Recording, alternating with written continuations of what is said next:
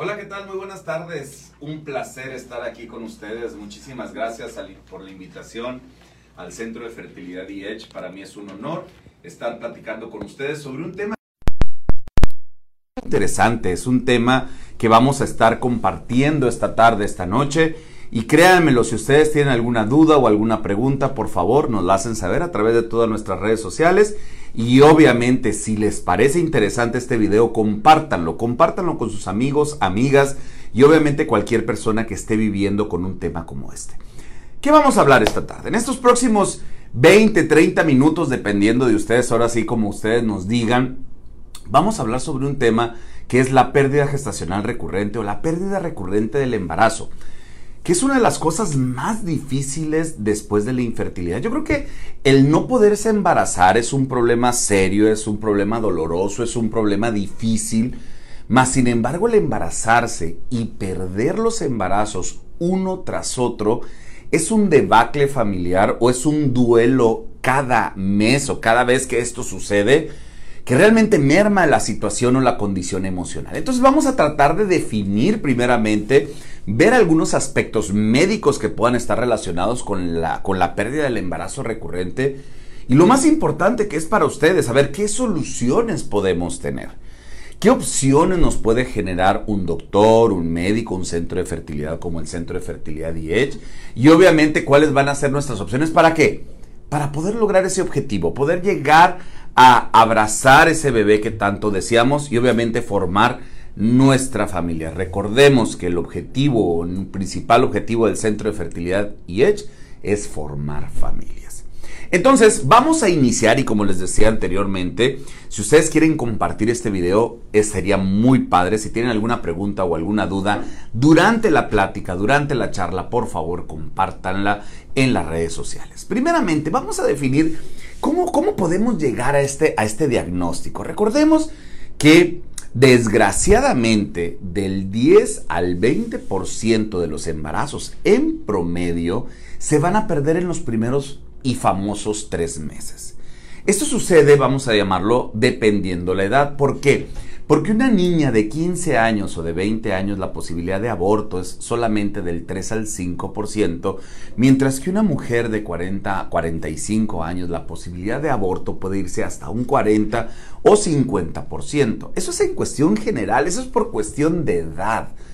Sin embargo, cuando tenemos un aborto y volvemos a tener otro, y volvemos a tener otro, o sea, el tener tres abortos seguidos o tres pérdidas seguidas, ahí es cuando nosotros podemos considerar que estamos teniendo un problema de pérdida de la gestación recurrente. O embarazo o pérdida o aborto recurrente, que también así se le conoce. Es entonces donde tenemos que, como decimos nosotros, prender nuestras antenas, valorar cuál puede ser la causa de este problema y atenderlo. Y nos vamos a llevar muchas sorpresas durante la charla porque vamos a llegar a conclusiones que a lo mejor usted diga, bueno doctor, entonces ¿para qué estuvo hablando usted media hora si al final me va a dar esta conclusión? Pues definitivamente es importante evaluar para poder llegar a la conclusión. ¿A qué me refiero? Dentro de las pérdidas de los embarazos, causas más importantes o el 70% de las causas pueden ser por factor materno y un 30% de las causas puede ser por factor paterno. Es entonces donde tenemos que hacer una evaluación integral. No solamente pedir estudios al azar, sino hacer una evaluación tanto de papá como de mamá. ¿Qué problemas genéticos tiene? ¿Qué antecedentes familiares se han vivido en la familia de papá y qué antecedentes se han vivido en la familia de mamá? Al momento que tenemos toda esa información, vamos a dividir nuestros problemas o en paternos, que son genéticos o espermáticos, o en maternos. Las causas maternas de la pérdida de gestación recurrente pueden ser desde genéticas, inmunológicas, ¿qué significa eso? Que hago rechazo contra el embarazo, que no permito que ese embarazo llegue a mi matriz y si llega a mi matriz no lo dejo crecer, como si fuera un trasplante. Obviamente hormonales, problemas hormonales que pueden estar derivados de la tiroides, la diabetes, obviamente alteraciones de la prolactina. También puede haber alteraciones de coagulación, que estos problemas de coagulación me permitan o permitan que el embarazo no llegue una vascularidad suficiente y desgraciadamente se pierda. Otro tipo de alteraciones pueden ser infecciosos, aunque son raros ya los infecciosos, pueden ser infecciosos. Algunas cuestiones de clamidia, alguna situación de eh, eh, eh, alteraciones infecciosas como la gonorrea, el herpes, toxoplasmosis. ¿Por qué no a veces, aunque no está demostrado, pero el virus del papiloma humano pudiera estar también involucrado en esa situación? Y por último y no menos importante, las alteraciones estructurales de la matriz. Cuando una matriz no se formó adecuadamente y no tiene esa capacidad de expanderse para poder llevar un embarazo adentro, desgraciadamente se puede perder. Entonces, para poder llegar al diagnóstico de pérdida gestacional recurrente, tengo que hacer esa evaluación básica y la evaluación complementaria. Y les tengo una noticia. El 50% de las causas no las vamos a encontrar haciendo algún estudio. Y en el 50% de las parejas, desgraciadamente tendré que decirles que no hay una causa aparente por la cual exista esta pérdida. Y eso a veces es frustrante porque obviamente queremos nosotros siempre tener una respuesta, aún como médicos. Siempre queremos tener una respuesta para poderles decir a nuestros pacientes, ah, no, mire, la causa de su pérdida puede ser una cuestión genética, una cuestión inmunológica, una cuestión de coagulación, una situación hormonal. Pues qué padre, ¿verdad? Sin embargo, en el 50% de los casos no encontraremos una causa aparente. Y es aquí donde tenemos que utilizar toda la expertise para aún así poder evaluar cuáles pudieran ser estas causas. Más sin embargo, y esta es la buena noticia, obviamente, siempre habrá un tratamiento que nos pueda ayudar a poder lograr ese sueño del embarazo. Como hay condiciones a veces que no conocemos, desconocemos en alteraciones de coagulación, inmunológicas, genéticas, que no se detectan con los estudios, vamos a llamarlo convencionales, siempre tenemos que pensar que mi paciente tiene un problema de rechazo, de coagulación, probable infección, alteración en la cuestión de la progesterona, alteraciones en la estructura de la matriz y obviamente atenderlo adecuadamente. Si nosotros hacemos una atención integral y detectamos el embarazo desde etapas muy tempranas, podemos ayudarle a que este embarazo prosiga. Y en la mayoría de los casos, pues obviamente vamos a tener el éxito. Hay algo que es muy importante y eso sí tienen que saberlo. Está en ustedes el lograr el objetivo final. Porque muchas veces tenemos que hacer varios intentos. Y como les comentamos, ¿verdad? Cada vez que, se hay, que hay una pérdida de un embarazo, existe un duelo intenso, doloroso. ¿Y en qué consiste un duelo? Primero es en la negación. Ah, no puede ser, no, no puede ser otra vez, no se puede perder. Voy a hacerme otra prueba. Voy a ir con otro doctor. Voy a hacerme otro ultrasonido. Así pasa. Número dos, nos enojamos. Nos enojamos con el Creador, con Dios, con quien ustedes crean, con la naturaleza, con el doctor, con tu esposo, con quien esté enfrente te enojas. Existe esa furia, esa rabia, esa frustración para obviamente llegar al llanto, a la sensación de impotencia de por qué se volvió a perder algo que tanto deseamos. Para llegar a la última fase que es la resignación, donde obviamente nuestra mente se puede abrir un poco y entonces sí podemos llegar a pensar en alguna solución y ver más opciones. Y es cuando volvemos a intentarlo. Y yo estoy seguro que en una de esas que le intentemos, lo vamos a lograr. Y claro, cada vez que lo intentamos vamos eh, agregando algunos medicamentos, algunos elementos, que son muy importantes. A lo mejor no es solamente progesterona, a lo mejor es una combinación de medicamentos que en algunas ocasiones pueden ir hasta medicamentos inyectados. Ahora bien, ¿qué pasa cuando ya utilizamos todo lo habido y por haber? Y me dice que todo genéticamente en papá y en mamá está bien. Entonces me tengo que ir a la genética de los bebés. Y aquí tengo dos opciones. Verlo antes, antes de que se produzca el embarazo, o verlo después cuando ya desgraciadamente el embarazo se perdió. ¿Y esto cómo lo hacemos? Cuando tenemos un problema, un aborto, y sabemos que ya es de repetición, podemos tomar una muestra de ese tejido de aborto y mandarlo a analizar para saber si ese producto, ese bebé, esa oportunidad realmente tenía alguna enfermedad o no. A lo mejor el embarazo estaba perfectamente bien y lo que es el problema es que la matriz no lo tolera. Y es entonces cuando nosotros en el centro de fertilidad sugerimos hacer algo que se llama diagnóstico genético preimplantacional. ¿Para qué? Esto me va a ayudar a valorar si el embrión que yo estoy colocando o el embrión que me está generando un embarazo es genéticamente sano.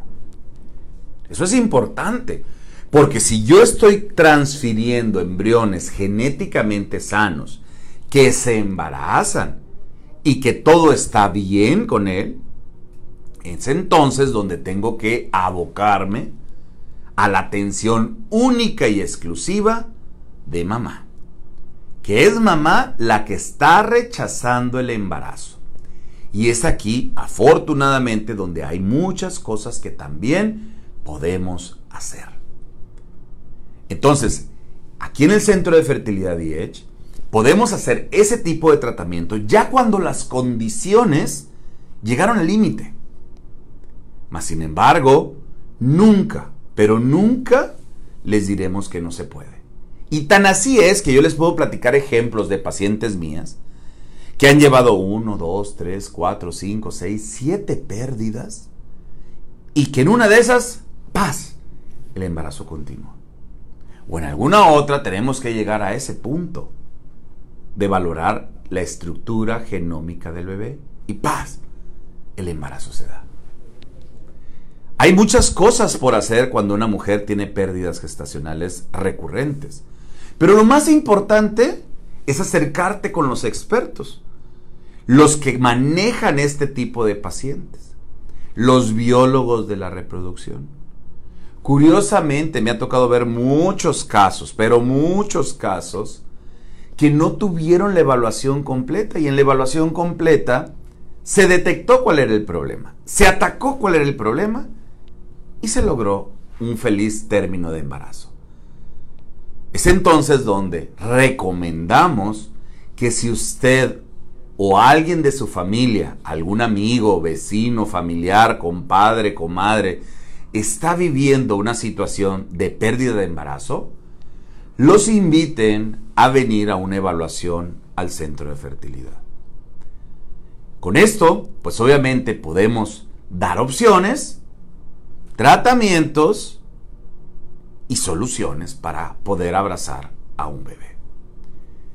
Es muy importante que para poder tener el diagnóstico hay que hacer una evaluación completa para poder llegar a un tratamiento. No podemos em-, empezar de atrás para adelante. O sea, no puedo empezar con el tratamiento para llegar a un diagnóstico y hacer una evaluación. No, no, no, no, no, no. Tiene que ser al revés. Y eso nos permita hacer las cosas como deben de ser. Y poderle ofrecer a ustedes esa gran posibilidad. A ver, por ejemplo, paciente, 27 años, lleva cuatro pérdidas, cuatro pérdidas. Y desgraciadamente no ha tenido una evaluación completa, nomás le dan medicamento. Medicamento que yo les puedo ahorita enumerar, que yo sé que muchas que han tenido pérdidas lo han utilizado. El detalle es cuándo empezar el medicamento, qué dosis utilizar de medicamento y si realmente es lo único que necesita o necesita algo extra. Se hizo la evaluación completa de esta paciente. Y oh sorpresa, nos encontramos alteraciones genómicas. ¿Qué pasó? Pues utilizamos óvulos donados y la paciente ahorita es mamá de una hermosa niña, sin ningún problema. Y claro, una vez que encontramos el problema y lo solucionamos, los pacientes son sumamente felices al entender por qué está pasando eso, al valorar el por qué se tiene que hacer una ovodonación y obviamente, pues lograr el objetivo final. ¿Que ¿Cuál es el objetivo final? El tener un bebé sano en casa. Por otro lado, puede haber casos de varones que también han tocado que de repente evaluamos esos varones y, nos encontramos con micro lesiones del cromosoma Y, nos encontramos con alteraciones o de lesiones eh, cromosómicas donde valoramos que el esperma de ese varón no es apto para formar un bebé. Y que si no cambiamos el esperma, pues obviamente la posibilidad de tener un bebé sano va a ser cada vez menor. Y utilizamos un banco de esperma del centro de fertilidad donde usted puede elegir las características físicas del donante y las características psicoemocionales para que sea de total agrado o preferencia y que podamos tener un bebé sano. Conclusión. Soluciones hay muchas, pero muchas.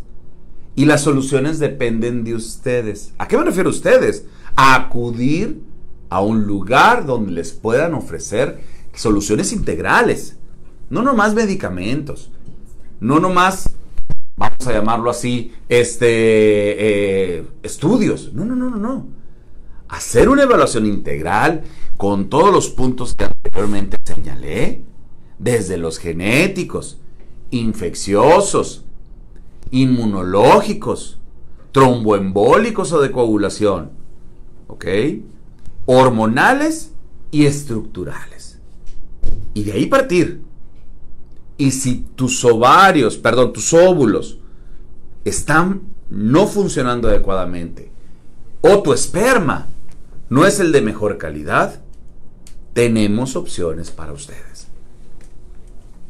Y si aún así queremos seguir adelante y querer tener un bebé sano, podemos optar por estudios genéticos que nos pueden dar la oportunidad de tener bebés sanos y evitar lo más que se pueda las pérdidas de embarazo. Entonces, los invitamos nuevamente a que se acerquen, que nos hablen aquí al centro de fertilidad, que piden una evaluación, que es muy importante. A veces yo les digo, vengan a una segunda opinión. No está de más el escuchar a otro especialista, pues siempre refuerza mucho lo que ustedes ya han escuchado de sus doctores. Y eso les refuerza y les da paz interior a lo que están haciendo. Entonces, hagan una cita, pidan una evaluación y aquí los esperamos con mucho gusto. Porque acuérdense, y vuelvo a lo mismo, en el Centro de Fertilidad IH, nuestra misión es formar familias. Muchísimas gracias. No sé si hubiera alguna pregunta, alguna duda por aquí del, del público, porque no tengo mi, mi, pantalla ni mi celular a la mano. Por favor, si nos pueden ayudar. Sí, doctor, tenemos varias preguntas. A ver. La primera, comenta una paciente que ese es su caso, lleva siete pérdidas, tiene 36 años y ¿dónde lo puede contactar? Nos pueden contactar aquí en el Centro de Fertilidad, con todo gusto. Nos encantaría poder evaluar su caso, saber dónde estamos. Yo siempre les pido cuando vienen aquí con nosotros que por favor traigan sus estudios para evaluarlos, para ver dónde estamos. No, no, no es volver a empezar, no es volver a pedir todo, no, no, no. Al contrario, hacer la evaluación adecuada para poder, obviamente, este, lograr un objetivo o un resultado más pronto. Con todo gusto, me encantaría poderle ayudar a esa pareja y poder lograr ese objetivo. Aquí los esperamos. Otra pregunta. Tengo 39 años y he tenido tres pérdidas no consecutivas porque tuve un bebé entre las pérdidas que pudiera estar pasando. Ay, eso es muy interesante. Pero eso tiene un factor muy positivo. Cuando una pareja ya tuvo un bebé sano, un bebé sano, ahí hay que evaluar qué pudo haber sucedido después de que nació ese bebé. Ojo, hay, hay enfermedades virales, enfermedades infecciosas, enfermedades inmunológicas que se desarrollan después del nacimiento de un bebé. A ver, pensar en un problema genético es muy poco probable. No puedo decir que no, ¿eh? Porque hay problemas genéticos que se manifiestan en el 75% de la descendencia y el 25% son bebés sanos. Y es cuando viene un hijo sano. Es entonces donde, bueno, vale la pena primero evaluar qué pudo haber sucedido después del nacimiento de su bebé sano y de ahí partir. Si pudo haber sido a lo mejor alguna alteración de la matriz, alguna, algo que se lastimó del endometrio, alguna condición propia de la paciente, diabetes, tiroides, prolactina, cuestiones inmunológicas. O sea, puede despertar a veces la edad esas alteraciones. Más sin embargo, que esto es lo bonito, si usted ya tuvo un bebé sano, la posibilidad de tener otro bebé sano es muy alta. No baje la guardia. O no bajen la guardia, porque obviamente existe una excelente oportunidad. Pero sí, hay que evaluar. Yo les podría decir, inténtelo, inténtelo, inténtelo, inténtelo, pero no. Si ya ha tenido tres pérdidas no consecutivas, entonces hay que hacer una evaluación y saber, bueno, qué está pasando, a qué se debe. Y obviamente poderle ofrecer el mejor tratamiento. Pero es un caso eh, con muy, un, un, pronóstico muy positivo. ¿Okay? Me dijeron que tengo citomegalovirus y por eso pierdo mis bebés. He perdido dos seguidos. ¿Qué me recomienda? Interesante, ¿eh? el citomegalovirus. A ver, hay una, por eso les digo que hay veces que sobre, se, sobreactúa sobre las enfermedades infecciosas.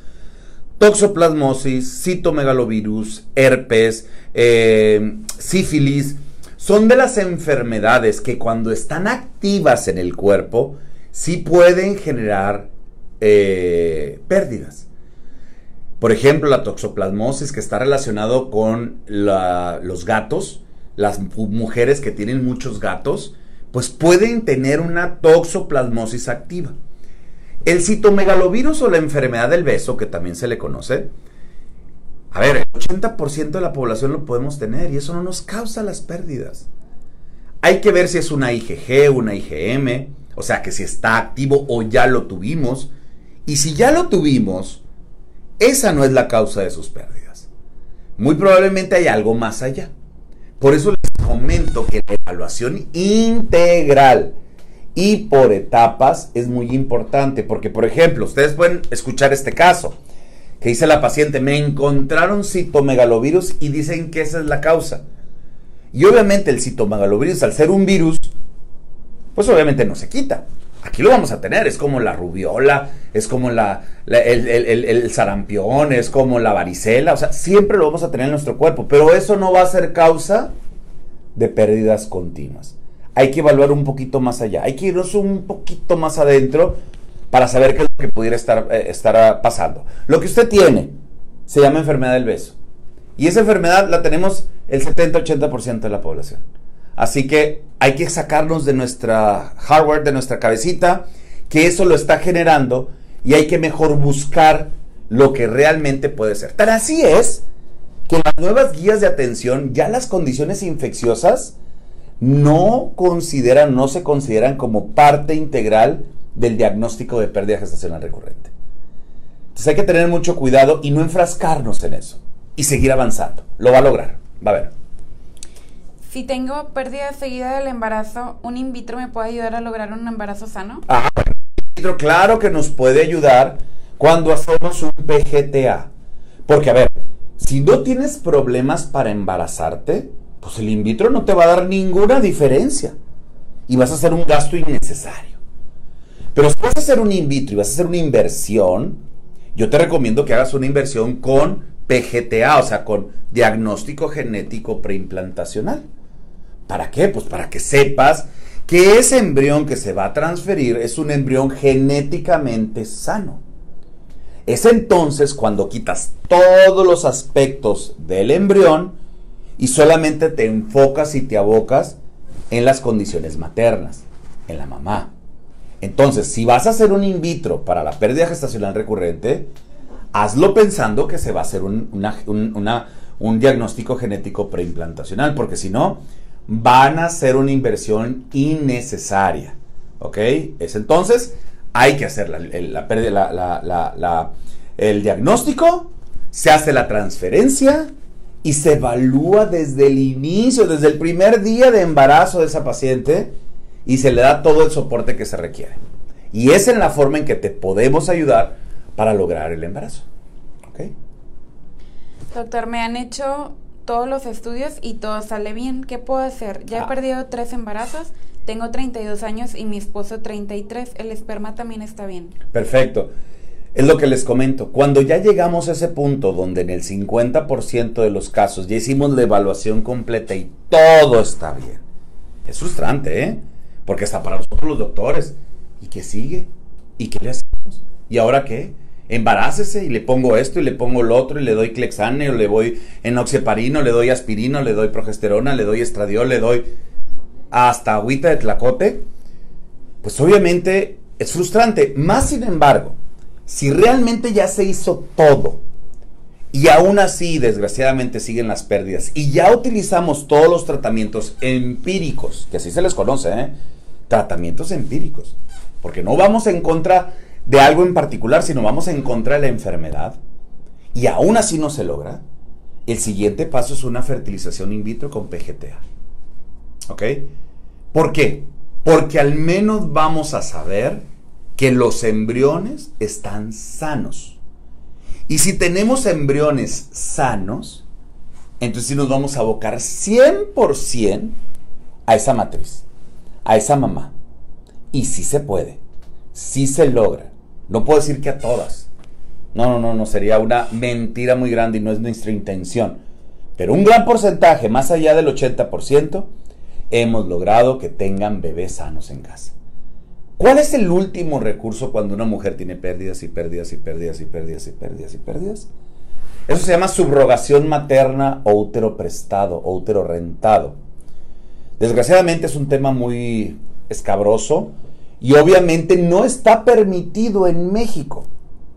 No está permitido. Nuevo León no lo permite. El único estado que está permitido con las leyes y leyes civiles es Sinaloa. Entonces tenemos un convenio con Sinaloa para poder hacer algunos tratamientos en particular. Es caro, muy caro. Por eso tenemos que agotar todos los recursos antes de pensar en una condición como esa. Muchas parejas llegan, no, no, es que mi prima me va a ayudar, mire, ella me va a prestar el vientre para que mi esposa tenga un bebé y todo. No se puede. Las leyes no nos lo permiten. Tenemos que hacer todo en el estado de Sinaloa. Y es extremadamente caro. Y cuando ya se le explica a la paciente lo que implica un embarazo, pues algunas dicen que no. Y algunas dicen que sí. Y esas son las que podemos trabajar. Pero hay que agotar todos los recursos antes de pensar en los últimos tratamientos. ¿Alguna otra pregunta que hubiera por ahí? Me dijeron que tengo miomas dentro de la matriz. ¿Eso puede condicionar las pérdidas y deberían de retirarse antes de continuar otro intento? Definitivamente sí. Los miomas de- es, de las, de- es de las causas estructurales. Miomas, pólipos, cicatrices internas. Todo eso puede generar pérdidas. Entonces, si usted tiene un mioma dentro de su matriz, haga de cuenta que trae un DIU adentro. Y eso le puede generar pérdidas. Hace que no se pegue bien el embarazo, hace que empieza a arreglar antes de tiempo, empieza a tener cólicos y contracciones, y eso se pierde el embarazo. Y técnicamente quitar un mioma de la cavidad o dentro de una matriz es muy sencillo, es ambulatorio, no se tiene ni que internar, claro, dependiendo del tamaño, pero la mayoría de las veces es totalmente ambulatorio. Se retira con aparatos muy, muy, muy, muy sofisticados, pero que nos permiten que este tratamiento sea ambulatorio. Entonces, mi respuesta a su pregunta es sí, retírese los miomas con alguien que sepa retirar miomas de la parte interna de la matriz y que solamente utilice equipo de histeroscopía. Eso es muy importante para que el daño a la matriz sea el menor posible. ¿Ok? Perfecto. ¿Alguna otra pregunta que hubiera por ahí? Doctor, ¿influye mi edad con las pérdidas de embarazo? Tengo 41 años y he perdido dos embarazos en el último año. Desgraciadamente sí. ¿Se acuerdan que les comenté que una mujer con relación a la edad tiene más posibilidades de pérdidas? ¿A qué voy? Le repito otra vez. Mujer de 15 años, posibilidad de pérdida de 3 al 5%. Mujer de 40 a 45 años, posibilidad de pérdida del 45 al 50%. ¿Ok? Entonces, por la pura edad, desgraciadamente una mujer de 40 a 45 años tiene mucho mayor riesgo de tener un aborto. Y eso va ligado a las cuestiones genéticas. Y ahí sí yo le diría, no, no pierda la fe, se va a lograr. Pero si se vuelve a presentar una vez más este problema, se tiene que hacer la evaluación integral, completa, antes de pensar en un siguiente embarazo o, antes de pensar en una fertilización in vitro, ¿verdad? Porque a lo mejor, ah, nos vamos a una fertilización in vitro porque usted tiene 40 años, ta, ta, ta, ta, ta, ta, ta, ta, ya encontramos el embrión sano, lo ponemos y se pierde. Porque no consideramos todas las demás opciones. Entonces, sí vale la pena una evaluación integral, claro, vale la pena definitivamente, pero nunca o no perder de vista que la edad es uno de los factores más importantes en el caso particular de usted y en el caso general de todas las mujeres que se quieren embarazar. ¿Ok? Perfecto. ¿Alguna otra inquietud? Sí, última pregunta, doctor. Perfecto. Última pregunta, venga. Soy paciente, llevo dos transferencias, primer resultado positivo, a los 12 días empecé con sangrado, no aumentó mi beta, segundo intento negativo. ¿Alguna recomendación? Fíjate, qué interesante. Hay dos términos muy importantes. Una se llama pérdida gestacional recurrente, que es cuando los embarazos se pierden. Y otro se llama falla en la implantación, que es lo que probablemente usted está viviendo. Cuando hay falla en la implantación, Ahí sí tengo dos factores bien claros, embrionarios y endometriales. Si ya descarté lo endometrial, retirando pólipos, limpiando la matriz, a lo mejor haciendo un pequeño estudio para valorar si mi matriz capta bien el embarazo, entonces sí me tengo que ir al embrión para hacerle el análisis genético. Me encantaría revisar ese caso para ver qué ha pasado Ahora recordemos, la posibilidad de éxito de una fertilización in vitro va ligada a la edad. En general es de un 40-45%. Y aún pudo haber sido, fíjese muy bien, que desgraciadamente, digo desgraciadamente porque un aborto le puede pasar a cualquiera, haya tenido un aborto y en el siguiente intento, pues simple y sencillamente no tuvimos éxito. Pero sin embargo, si existe alta duda, oye, no, son embriones de excelente calidad, calidad top, donde hubo un crecimiento embrionario normal, todo bien, y el problema es el endometrio, hay que evaluar al menos físicamente esa matriz con una histeroscopía, limpiar ese, ese endometrio como si fuera tierra donde vamos a sembrar, quitar todos los aspectos que nos pudieran generar algún riesgo, y sembrar ese embrioncito en la mejor tierra posible. ¿Para qué? Para que se pegue.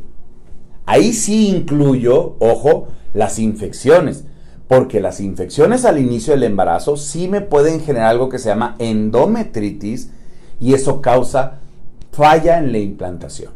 Ojo, son dos cosas diferentes. Una es la falla en la implantación y la otra es la pérdida del embarazo repetitivo pero más o menos la evaluación es similar. Sin embargo, acá está muy enfocada en el embrión y en el endometrio. Y acá en muchos factores maternos. ¿Ok? Y esperamos poder evaluar el caso. Acérquese con su doctor. Platíquele sus intenciones o sus, o sus inquietudes. A ver, doctor, ¿qué podemos hacer? ¿Qué opciones hay? ¿Por qué no se ha pegado? ¿O por qué se pegó y se perdió? Hay veces que nos encantaría tener la respuesta a todo y no la tenemos. Mas, sin embargo, las soluciones sí se las podemos ofrecer. Pues muchísimas gracias. La verdad fue para mí un honor estar con ustedes esta tarde, ya casi noche, en, un, en una ciudad de Monterrey con un clima extremo, donde el lunes estuvimos a 42 grados, ayer con tormentas y antier con tormentas, y el día de hoy bochornoso bienvenidos a Monterrey y si no les gusta el clima, como dicen, regrese al rato. Les agradecemos nuevamente su atención, su, su conexión, compartan este video si ustedes conocen a alguien que pudiera estar viviendo una situación similar a la de ustedes. Y como les digo, los esperamos muy pronto aquí en el Centro de Fertilidad para poder evaluar el caso en forma individual, porque cada caso es diferente, cada paciente es una historia, cada pareja es un libro, entonces nos encantaría poderles ayudar.